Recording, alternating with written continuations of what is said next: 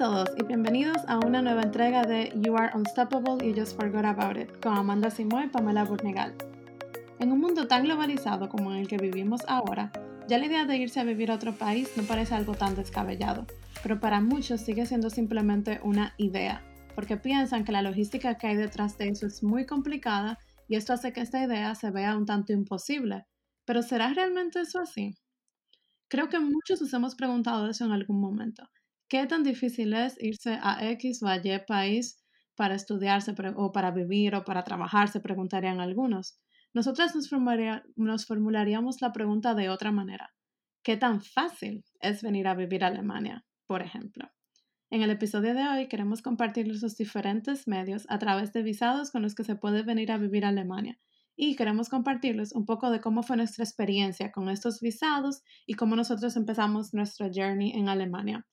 ¿Cuáles son estos tipos de visados, Amanda? Hola, ¿qué tal? Bueno, eh, los tipos de visados con los que podemos vivir en Alemania tienen el nombre de visados nacionales en español y son visados muy distintos a las visas de turistas. Para poder vivir aquí, podemos clasificar los visados en, tres, en cuatro tipos. Uno sería el de reunificación familiar, los visados de estudios, los, la Job Seeker, que es la visa de búsqueda de trabajo, y las visas de trabajo. Son renglones generales en donde se encuentran otros tipos de visas dentro de ellos, es decir, que se subclasifican. Y dependiendo de tu característica o tu, perfil, tú calificas para un, un tipo de visado u otro. Por ejemplo, el tipo de visa de reunificación familiar es una visa, como su nombre lo dice, que tiene el fin de reunificarte con tu familia, ya sea esposo, novio, Normalmente, si digo novio, me refiero a una persona con la cual estés comprometida o en proceso de casarte. Hijo, padre, hermano, etc. Cabe destacar que esta visa funciona para personas con un, parentesco cercano, es decir, que no es que a una prima está aquí te va a venir, te va a traer la prima, sino que son personas que están relacionadas por lazos familiares muy cercanos. Eh, no digo que no se puede, pero siempre es bueno, eh, si tienen casos muy específicos, ya consultar con un abogado o una persona que tenga conocimiento de la ley migratoria en Alemania. ¿Y cómo sería con los padres? ¿Sería, aplicaría como un lazo bien cercano o aplicaría como algo más complicado? Bueno, si por ejemplo yo quisiera traer a padres, a mis padres, se tiene que justificar que hay una razón por la cual ellos quieren venir, en el sentido de que es una razón totalmente necesaria, porque no es lo mismo, no, no lo ven tanto tan similar como sería que venga tu pareja, que venga tu padre, sino que, por ejemplo, los padres tienen que tener una necesidad la cual tú le tienes que, cumplir o, dar, como tener que cuidarlos, ya están en una edad mayor y no pueden estar solos, ese tipo de cosas. Entonces habría que confirmar con, con ellos, o sea, que tú puedes hacer ese proceso. Yo diría que no es imposible, pero no hay una... No hay un documento estipulado claro en donde puedas leer eso, sino que son casos que se dan y pueden ser aprobados o no aprobados, según mi conocimiento. Vuelvo y repito, estos casos que son así tan específicos, yo recomendaría consultarlos siempre con una persona que tenga conocimiento de la ley migratoria. Solamente queremos darle un overview de cómo funcionaría. Sí. Sí, así mismo. Bueno, el otro renglón de visa sería el de la visa de estudios. Por este medio fue que yo entré a este país por mi máster y la visa de estudios se subdivide en diferentes tipos de visas. Primero está, digamos que la de estudios general o estándar, que es para estudiar un bachelor o un máster. Luego está la de búsqueda de estudios, que funciona análogamente como la de Job Seeker, lo único que es para cuando uno tiene que ir a entrevistas presenciales a las universidades antes de empezar los estudios, pues ahí se te permite esa visa para que tres meses antes tú, o cuatro o lo que sea, tú puedas venir, vayas a tus entrevistas, pero luego hay que resaltar que hay que cambiar la visa, luego una visa de estudios. Con esa visa no se puede estudiar Luego está la visa de Ausbildung, eso es una palabra en alemán. Y ahora eh, les hago esta pequeña aclaración para que entiendan luego una gráfica que les compartimos. Al final del podcast hay unos links donde ustedes pueden ir directo a las páginas con los requisitos de cada tipo de visas y hay una traducción a inglés que dice visa para vocational training, pero esa traducción no es tan clara porque el Ausbildung no es un vocational training, sino más como un técnico, ¿verdad, Amanda? Sí, exacto. Pero es bueno que conozcan el término también en inglés y en alemán para cuando lo vean sepan que es lo mismo. Ajá, por eso quiero hacer la aclaración, pero solo para que sepan que no es que alguien tiene que estar haciendo un estudio vocacional, sino que es como si alguien tiene un técnico. Eh, de esas cosas que se estudian en Infotep en República Dominicana, por ejemplo, que un cocinero, que un plomero, un mecánico, ese tipo de cosas. Bueno, hay una visa para ese tipo de estudios, una visa también para la búsqueda de ese tipo de estudios, que quiere decir, de nuevo, lo de las entrevistas. Hay una visa de pasantía relacionada a los estudios, que si, por ejemplo, en tu universidad te dicen que para poder graduarte tienes que estudiar, tienes que trabajar seis meses en una empresa y tú consigues pues un contrato de pasantía en una empresa alemana, pues a través de esta visa tú puedes venir sus seis meses a hacer esa pasantía para tus estudios. Y luego la visa para aprender el idioma. Igual, si tú te inscribes en un curso en alemán, de alemán en Alemania, pues basta con ese requisito para que te den la visa para estudiar. Obviamente cumpliendo con todos los otros temas que te, que te piden, pero con esa inscripción en una, en una escuela de alemán, pues ya basta para que puedas venir. Claro, es muy importante también que esa visa de, según mi conocimiento, para aprender el idioma, eh, debes siempre saber cuál escuela elegir, porque hay escuelas que te dan como el sponsorship, como que confirman que tú estás en, en la clase. Tengo entendido que no todas las escuelas te pueden facilitar eso, pero hay escuelas específicas, entonces es bueno averiguar y confirmar que la escuela donde te quieres inscribir te facilita, digamos, esa confirmación de que vas a tomar ese curso. Sí, buena idea, buena, buen tip. Pamela, ¿y cómo fue tu experiencia con la visa de estudiante cuando llegaste o en el proceso? Sí, sí, mi experiencia fue bastante fluida. Yo la hice desde República Dominicana porque allá yo estaba cuando me enteré que me aceptaron en el máster y efectivamente todo fue fácil. O sea, lo principal es que tú tienes que tener la carta de aceptación de la universidad y luego los demás documentos uno lo tiene porque es, por ejemplo, tus estados de cuenta de banco, porque si tú no te vas con beca tienes que tener una cantidad de dinero específico eso también varía de año a año, pero de este año ronda por los aproximadamente 10.300 euros eh, por año. Pero si tienes una beca de cualquier tipo, pues basta con que tú tengas como tu carta de tu beca y ya no tienes que tener ese dinero en una cuenta. Entonces, tú tienes que tener seguro internacional, em, una oferta de vivienda, como varios documentos, pero que si tú vas a vivir en otro país, pues ya tú de hecho los tienes, esos documentos. Entonces, em, nada, la, visa que te dan desde República Dominicana es una visa solo válida por tres meses y es como quien dice para entrar al país. No es un permiso de estudio, sino una visa de estudio para entrar al país. Ya cuando uno entra al país, tienes que cambiar esa visa de estudio por un permiso de estudio, pero el Ausländerbehörde te manda una carta directa. Aquí, señores, el país todo lo hace con carta y no deja que nada se te escape. Entonces, no, es que si tú no lo haces, tú vas a estar ilegal, no. A tu casa te va a llegar una carta, te va a decir, usted tiene que cambiar la visa, hoy es su, eh, tal día de su cita, entonces yo fui a mi cita, cambié mi visa por permiso de estudios y ya esa sí me la dieron por dos años, que fue la duración de mi máster. Esa visa de estudios específica, por ejemplo, tiene la ventaja que te deja trabajar 20 horas por semana, que es medio tiempo, y, dura, y eso es, yo lo vi como muy bueno, porque ya aparte de los seis meses, por ejemplo, yo empecé a trabajar medio tiempo y comencé a ganar mi dinero con lo que yo podía pagar mis gastos mensuales. Claro, súper bien. Es una gran ventaja realmente. Ahora que también hablamos de aplicación de visa de estudio, quiero hacer la aclaración de que por la situación actual que tenemos de coronavirus, también hay que tomar en cuenta el factor del tiempo. Tengo una prima que ahora está aplicando para venir a estudiar acá y ha tenido muchísimos problemas por lo de la legalización de los títulos, porque le han pedido cosas y ya no lo ha podido dar a tiempo, pero no por su culpa, sino porque las instituciones, especialmente en nuestro país, República Dominicana, como que se han entorpecido con esto del virus y que no tienen las cosas virtuales. Entonces, si alguno de ustedes está pensando en el futuro cercano venir para acá, pues si te dicen, bueno, que yo quería en seis meses y tengo tiempo, eh, yo, hago, yo busco mis papeles después, yo diría no, empiézalos a buscar ahora Sí, porque todo está tomando demasiado tiempo. Eso como un tip aparte relacionado con COVID-19. Claro, y también conozco personas que vienen a Alemania con visas de reunificación familiar y es el mismo caso. O sea, el proceso es más lento. Eh, luego de que ya se hace el proceso allá en República Dominicana, se, luego se hace un proceso aquí en Alemania con la pareja y entonces es un proceso. O sea, son procesos más largos eh, y, Y bueno, Sí, sí. que aunque sea fácil venir acá, como hemos dicho, lamentablemente todos se están entorpeciendo un poco por este coronavirus. Entonces, eso también lo queremos decir, no queremos engañarlos, como que tomarlo en cuenta. claro, fácil, pero toma su tiempo, como cada proceso. O sea, hay que ser paciente. Sí. Sí. Entonces, ¿qué tal el otro renglón, Amanda, de visas de trabajo? Bueno, en las visas de trabajo tenemos los permisos de trabajo normales, que para eso clasifican profesionales de diferentes áreas.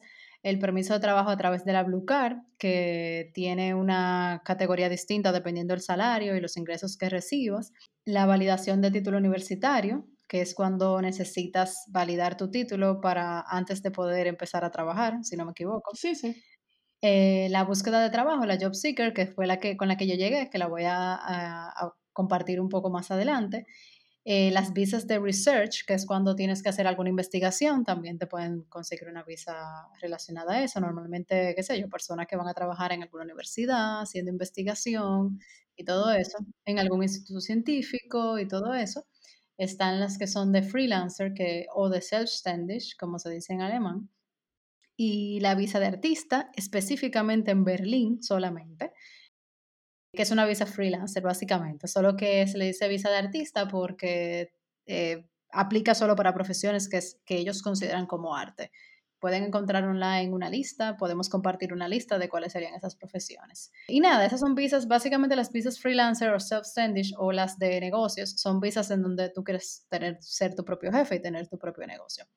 Y por último también están las visas de au pair, que son personas que quieren venir a Alemania y básicamente viviría- vivirían con una familia, cuidarían los niños, serían como parte de la familia. Entonces es, es como, digamos, una puerta a Alemania. O sea, si no tienes eh, claro qué quieres hacer, podrías venir como au pair y trabajar eh, en una casa de familia y, y básicamente tienes casi todo cubierto, pero obviamente no vas a ganar tantísimo como si tuvieras un trabajo. Sí, exacto. Bueno, como Amanda ya comentó, ella vino a Alemania con la Job Seeker Visum y cuéntanos un poco de tu experiencia, de, tu experiencia entonces, en qué consiste esta visa, cómo fue tu proceso, qué te pareció. Bueno, si tú quieres venir a Alemania y no sabes cómo empezar, yo entiendo que la Job Seeker Visa es una muy buena opción. Cabe destacar que, por lo que veo, ahora hay un requisito muy importante, que es que hay que contar con un nivel B1 de alemán, lo que quiere decir que tienes que prepararte, o sea, no es que vas a llegar y ya.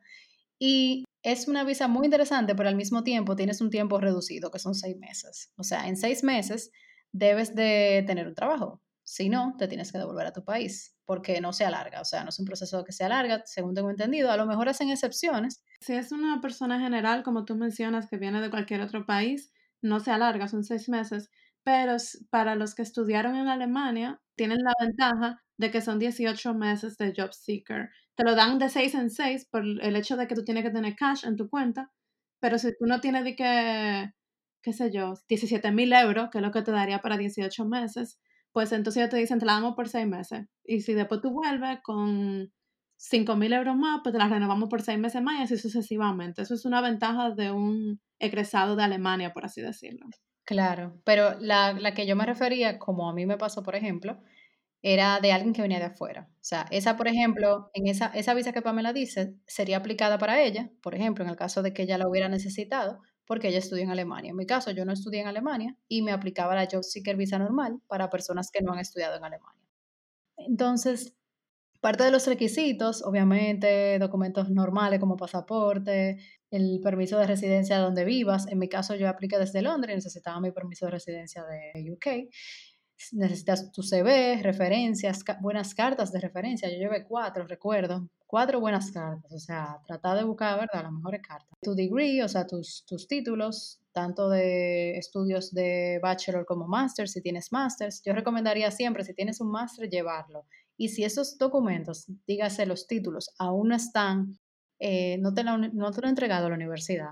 Yo lo que hice fue que llevé una carta de la universidad diciendo que ya yo había terminado y no era mi título formal, pero ya se veía que yo había hecho un máster, o sea, y eso ayuda, eso da muchos puntos.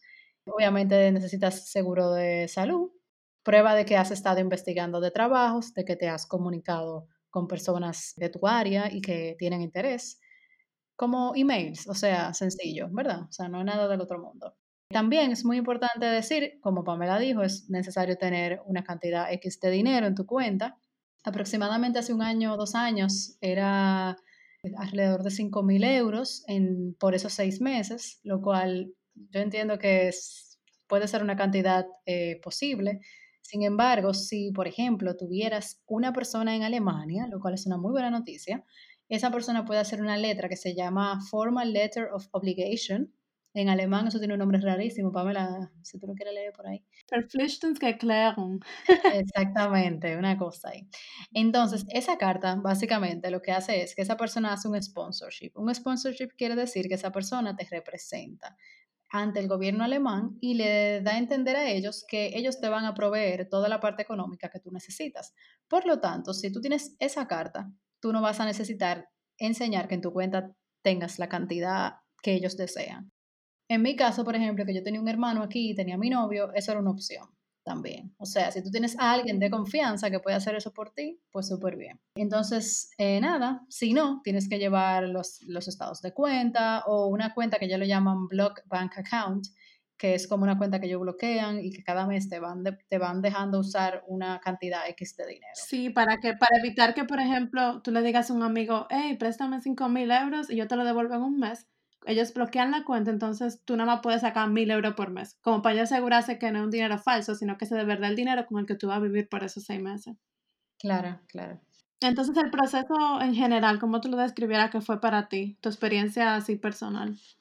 Bueno, si yo lo veo desde ahora, el proceso fue fácil, pero en el momento yo me abrumé bastante. Yo estaba asustada, obviamente, porque yo no sabía qué tan fácil era eso, o sea, qué tan probable era de que me saliera. También hay algo muy importante y es que tú debes confirmar que tus estudios están avalados en Alemania. Entonces, eh, tú tienes que entrar a una plataforma que se llama Anabin. Pueden encontrar, lo van a encontrar en, los links que le vamos a, a facilitar y ahí debes confirmar que tus estudios eh, están avalados. Si no están avalados, hay un proceso extra que hay que hacer y eso puede tomar más tiempo. Yo, gracias a Dios, mis estudios están avalados y no tuve que hacer nada extra ni pagar nada extra.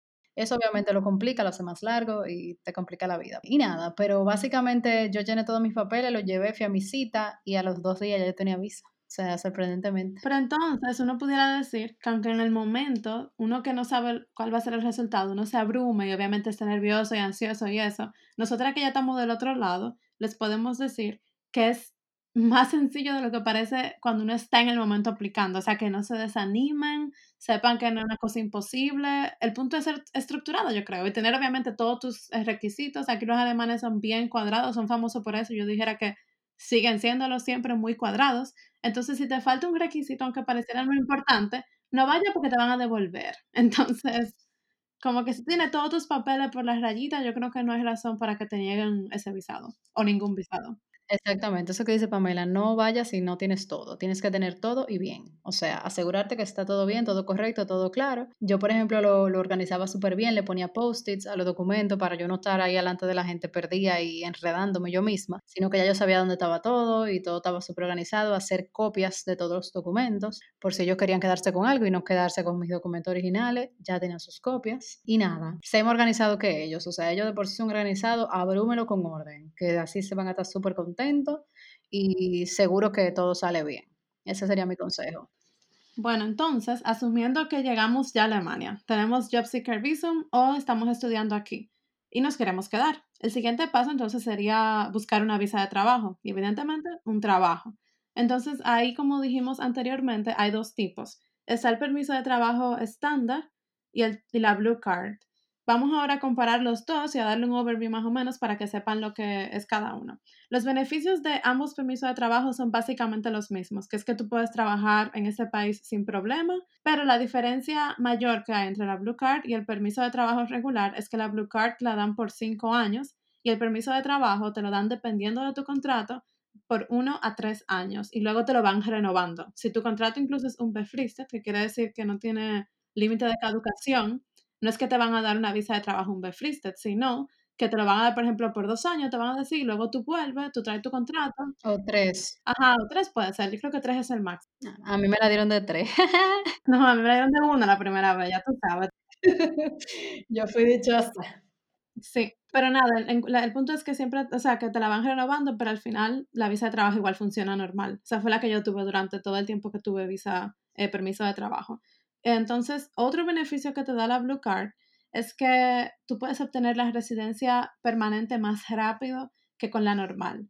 Em, si seguimos hablando de procesos para quedarse en Alemania, el orden sería que después de tu tener visa de trabajo, te aplicas a una residencia permanente y luego de una residencia permanente tú puedes hacer la nacionalización y tener pasaporte. Pero, por ejemplo, si tú tienes una visa de trabajo normal, el tiempo para tú poder aplicar a la residencia permanente es de cinco años, pagando impuestos a la seguridad social. Pero si tienes la Blue Card, tienes el gran beneficio de que esos cinco años se reducen a dos. Y luego de dos años trabajando y pagando seguridad social, ya tú puedes aplicar a la residencia permanente. Y creo que, creo que es más corto si aprendes alemán. Sí. Sí, creo que es un año y medio. Si ya sabes alemán, en un año y medio. Exacto, con la Blue Card, pero con la de residencia, perdón, con la de permiso de trabajo normal no hay ningún shortcut, por así decirlo. Entonces, em, esas son diferencias básicas que, que tuvieran. Interesantes. El permiso de trabajo siempre estaba atado a una oficina al inicio y la Blue Card también. Lo que pasa es que luego cambia. Luego de tener, creo que son dos años trabajando en Alemania, ya no te ata a, ningún, a ninguna oficina. Eso también es un dato importante. Porque eso quiere decir que si quieres cambiar de trabajo, pues tienes que ir a cambiar la visa nuevamente. Sí, porque eso te pasó a ti, Amanda, incluso. O sea, tú tuviste un trabajo. sí, ay Dios mío, no me quiero yo acordar. Tu visa decía el nombre de esa oficina, tú cambiaste de trabajo y luego tú tuviste que solicitar ese proceso de nuevo de, visa de trabajo porque ya tú tenías otra oficina. Claro, exactamente. Pero obviamente es un proceso cansón, porque cada vez que tú quieres cambiar de trabajo, tienes que cambiar de visa. Y es un proceso, ¿verdad? Pero al final no, no una cosa del otro mundo. No, pero la Blue Card al final se nos hacen los ojitos con estrellas, porque se como que muy interesante, pero tiene el downside o la dificultad de que como requisito te piden sueldos mínimos. Y eso varía de año a año, pero por ejemplo el de este año es un sueldo mínimo bruto de 55.200 euros, ingresos anuales, a excepción para carreras que son muy necesitadas, necesitadas en Alemania, como es las carreras de medicina, las áreas de tecnología y los empleados para la construcción o áreas, carreras relacionadas a la construcción, como arquitectura o ingeniería civil. Entonces, en estas áreas, el sueldo mínimo, en lugar de ser 55.000, es 43.056 euros. Pero entonces, si en tu sueldo de ingreso anual tú no llegas a ese nivel, pues ya te descalifican para la Blue Card y tienes que aplicar para esta visa de trabajo normal. Que es lo mismo, al final es lo mismo. Es lo mismo, lo único que los beneficios que le habíamos dicho de acortar tiempo ya no aplican. Pero, por ejemplo, si usted empieza a trabajar con una visa normal y en medio del trabajo le aumentan el sueldo, eso es tan simple como ir al Ausländer Behörde y decirle, tengo más, dinero, tengo más dinero, quiero hacer un upgrade y quiero una Blue Card. O sea que al final tampoco es que es la gran complicación. Entonces, luego tenemos la visa au pair, que fue la que Amanda les habló un poco antes, que consiste básicamente en que es, el, el pair es un programa de ayudas para casas en los cuales la casa reciben a una persona que lo tratarían como miembro extra de su familia y esa persona se encarga de cuidar a los niños. Es como una niñera o un niñero, pero ellos viven en esa casa. A los padres incluso le dicen eh, padres y a los hermanos le dicen hermanos. O sea, como que es totalmente un intercambio cultural en el que tienen a un nuevo hijo, por así decirlo, mayor, el cual cuida a los niños. Entonces, esta visa no tiene muchos requisitos. O sea, los únicos dos requisitos básicos que yo diría es que tú tengas un contrato de au pair aprobado y que tengas el nivel de, alemán A2, que es un nivel bien básico. O sea, por ejemplo, en República Dominicana, con un intensivo, en un mes yo hice el nivel de la mitad de A1. O sea, que eso quiere decir que si alguien en teoría por cuatro meses hace intensivos, llega al nivel A2. O sea, que es un nivel bien básico. Eso realmente yo diría que es una entrada fácil si tú no tienes ni una perspectiva de qué tú quieres hacer, si tú no tienes quizá tanto dinero como para incursionar el mercado aquí sin ninguna base. Eso puede ser una opción. No sé si para todo el mundo, pero puede ser una opción. Yo tengo amigas que, por ejemplo, una tenía un novio, pero la relación no estaba tan avanzada, entonces no podía venir con reunificación. No, no sabía si iba a estudiar en la uni, si iba a trabajar, como que no estaba definido. Ella dijo, bueno, me voy un año au pair, me voy ubicando allá, allá voy viendo qué universidad me interesa, no sé qué. Y después de su año de au pair, pues ya ya tenía su aplicación de la universidad y empezó a estudiar, porque decidió que quería estudiar. Y ya sabía un poco de alemán. Y así yo yo tengo varias amigas y amigos, como que utilizan esa visa como la primera entrada en lo que van definiendo qué es lo que quieren hacer con su vida aquí, y luego hacen, pues, un cambio de visa, que eso no es complicado. Y los costos en general, ¿qué tú dirías? ¿De qué? ¿De la visa? Sí, o sea, porque mucha gente seguro piensa Alemania, visa, costo, muchos, eh, miles de euros. Yo diría que lo que saldría caro sería como el proceso en conjunto, pero la visa en sí, 75 euros, alrededor de 70 euros, no es el precio más caro. Yo, teni- yo he visto visas más caras como la de Reino Unido, por ejemplo. Gracias, la de la de Reino Unido solo de vacaciones, solo de 6 meses cuesta sobre las 200 libras. Yo pagué como mil, e- mil libras por irme a vivir para allá. O sea, la, la visa, la, entre visa, seguro médico, una locura. Sí, por, por- por eso quiero recalcar el tema costos, porque por ejemplo, lo que, cos- lo que cuesta la visa son unos sete- 70 euros. Obviamente, luego el costo que hay detrás de legalización de papeles, de todas esas cosas, como que eso lo tenemos que contar y eso varía de abogado a abogado, pero costos que te exige el gobierno, pues solo son esos 70, 75 euros. Luego no hay que pagar por ningún examen médico, no hay que pagar por seguro de médico extra, o sea, no hay nada extra. Solo eso y listo. Y por ejemplo, si te toca la Blue Card, pues tú pagas esos 75 euros por, y ya, por el, el rango de 5 años, como que es demasiado barato. Bueno, entonces ahora podemos hablar de los pros y contras de cada una de las visas desde nuestra experiencia, así como juzgándolas, ¿no? ¿Cómo recomendamos venir para acá, Pamela? Bueno, honestamente, yo diría que la forma más smooth sería como estudiante, si usted tiene interés también de hacer un máster o algo así, porque tampoco que si ya tú tienes dos másteres, tú vas a decir, bueno, déjame hacer el tercer máster. Pero si tú saliste de bachelor y tú dices que tú igual te toca hacer un máster o lo que sea, yo creo que esa es la visa con la que tú vienes más fácil y con la que después tú haces el proceso más fácil de integración El proceso de adaptación, claro. Exacto, para quedarte a trabajar luego, porque ya en 2 años que tú hagas un máster, que es lo que dura normalmente aquí, tú seguro ya sabes el idioma, ya tú sabes cómo se trabaja aquí, ya tú conoces el país, como que el proceso se hace menos chocante. Y tú sabes si te quiere quedar o no también. Exacto, porque y si no te gustó también, o sea, puede ser, tú viniste a estudiar, al final no fue tu estilo, que demasiado cuadrado, que tu idioma es feo, lo cual también es válido, y tú te vas entonces, pero te fuiste con tu título alemán, o sea, que tampoco se pierde. Claro, exacto. Yo diría que sí, que esa es la manera más smooth. En cambio, la manera como yo la hice, que fue viniendo con la Job Seeker Visa, puede ser un poco abrumante, porque en ese periodo de seis meses yo tuve que aprender alemán. O sea, no de que a un nivel el más alto, obviamente, pero fueron seis meses de clases intensivas. Tuve que buscar trabajo, que es un trabajo también. O sea, buscar trabajo, valga la redundancia, es un trabajo. Y empecé un trabajo nuevo, o sea, a los tres meses ya yo tenía trabajo. Y, y nada, o sea, fue muy abrumante porque era todo adaptándome a un nuevo país, buscando amigos, aprendiendo alemán, un idioma nuevo, no entendiendo lo que me dicen. O sea, un montón de cosas nuevas, todas al mismo tiempo, es demasiado abrumante. Entonces, si tú lo haces como un poquito más smooth, yo lo recomendaría más. Eh, no es que es imposible, tampoco. Simplemente que en cuanto a la perspectiva, como le sucedió a Pamela, yo recomendaría más eso si se pudiera. Eh, si no, también la opción de venir con una visa ya de trabajo, o sea, si ya conseguiste un trabajo, también puede ser porque ya estás de alguna manera más seguro, ya no tienes como esa incertidumbre de que, ay, voy a conseguir trabajo, no voy a conseguir. Eso crea un poco de nervios, ¿verdad? Y bueno, sería un poco más fácil. Y nada, eso sería como mi, mis opciones, lo- mi recomendación realmente. O sea, yo creo que hemos resumido de una manera bastante clara la infinidad de maneras que hay para venir a vivir a Alemania. Claro, claro. Sí, eso, o sea, que tú sabes, es un país envejeciente, ellos están en búsqueda de extranjeros, sí, de gente joven, de extranjero calificado, entonces ellos le ponen todo casi en bandeja de plata porque de verdad eh, necesitan a personas nuevas. Y déjenme decirle que por gente que yo he escuchado de específicamente Costa Rica, Estados Unidos y UK, si yo comparo los procesos de visados y permisos de trabajo y residencias, señor, el de Alemania le gana por no sé cuánto por ciento en cuanto a facilidad y como rapidez de los procesos. O sea, aunque no lo crean, o sea, un proceso que dura, porque ninguna visa no dura nada, pero en comparación a esos tres específicamente que he escuchado de personas directas, cercanas, el de Alemania, yo digo como que, wow, pero es que para mí fue demasiado fácil quedarme a vivir aquí, cuando yo oigo a las otras personas quejándose. Claro, claro.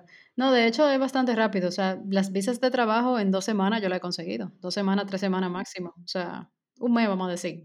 La visa Job Seeker fue en dos días, pero yo no me llevaría mucho de eso porque eh, yo creo que eso fue en dos días porque yo, yo, estaba en Londres. Entonces, yo no creo que desde República Dominicana en dos días ya tú tengas la visa. No sé. No. Eh, no sé si fue Chepa, que me la dieron rápido, o es que en Londres es rápido, no sé. Pero yo no creo que eso sea un proceso de dos días. Eso fue como una suerte, no sé. Sí, pero igual tampoco me parece que es un proceso que en seis meses que te la van a dar. No, no, no, no, no, tampoco así. O sea, yo diría máximo tres meses, máximo. O sea, ellos dicen de tres a seis, yo creo, pero siempre son más cortos, sí. Y nada, esperamos que hoy hayamos aclarado un poco de cómo es el proceso para venir para acá, si les interesa, y hayamos aterrizado y normalizado a esto como algo posible y alcanzable. Es algo totalmente normal, nada, nada del otro mundo, que puede ser logrado por cualquiera, que tenga las cualidades, obviamente, los estudios o el background o lo que se necesite para esa visa específica, obviamente. Y nada, si, si ustedes tenían dudas sobre el mismo o habían pensado vivir fuera, no necesariamente en Alemania, por pensar por el estrés de visado, procesos, descartaron la idea, pues hoy le decimos que no la descarten, que realmente no es tan difícil como parece y solo hay que informarse, organizarse, ver los requisitos y hacer la aplicación, que es el paso más importante. Así mismo, o sea, hacer, empezar y listo. Claro. Bueno, y otra cosa, otro detalle. En la descripción del podcast nosotros le hemos dejado unos links, como hemos mencionado también, donde ya pueden entrar y ver concretamente de lo que hemos hablado hoy ya en más detalle. Ahí pueden ver los requisitos, pueden ver la organización de todos los tipos de visa, los precios de los procesos, los pasos que hay que dar para cada proceso, etc. Estos links también lo pueden encontrar en nuestros highlights de Instagram y como dijimos también aquí en la descripción de Spotify. Esperamos que todo esto le haya servido de ayuda y los esperamos en la próxima entrega de You Are Unstoppable y Just Forgot About It.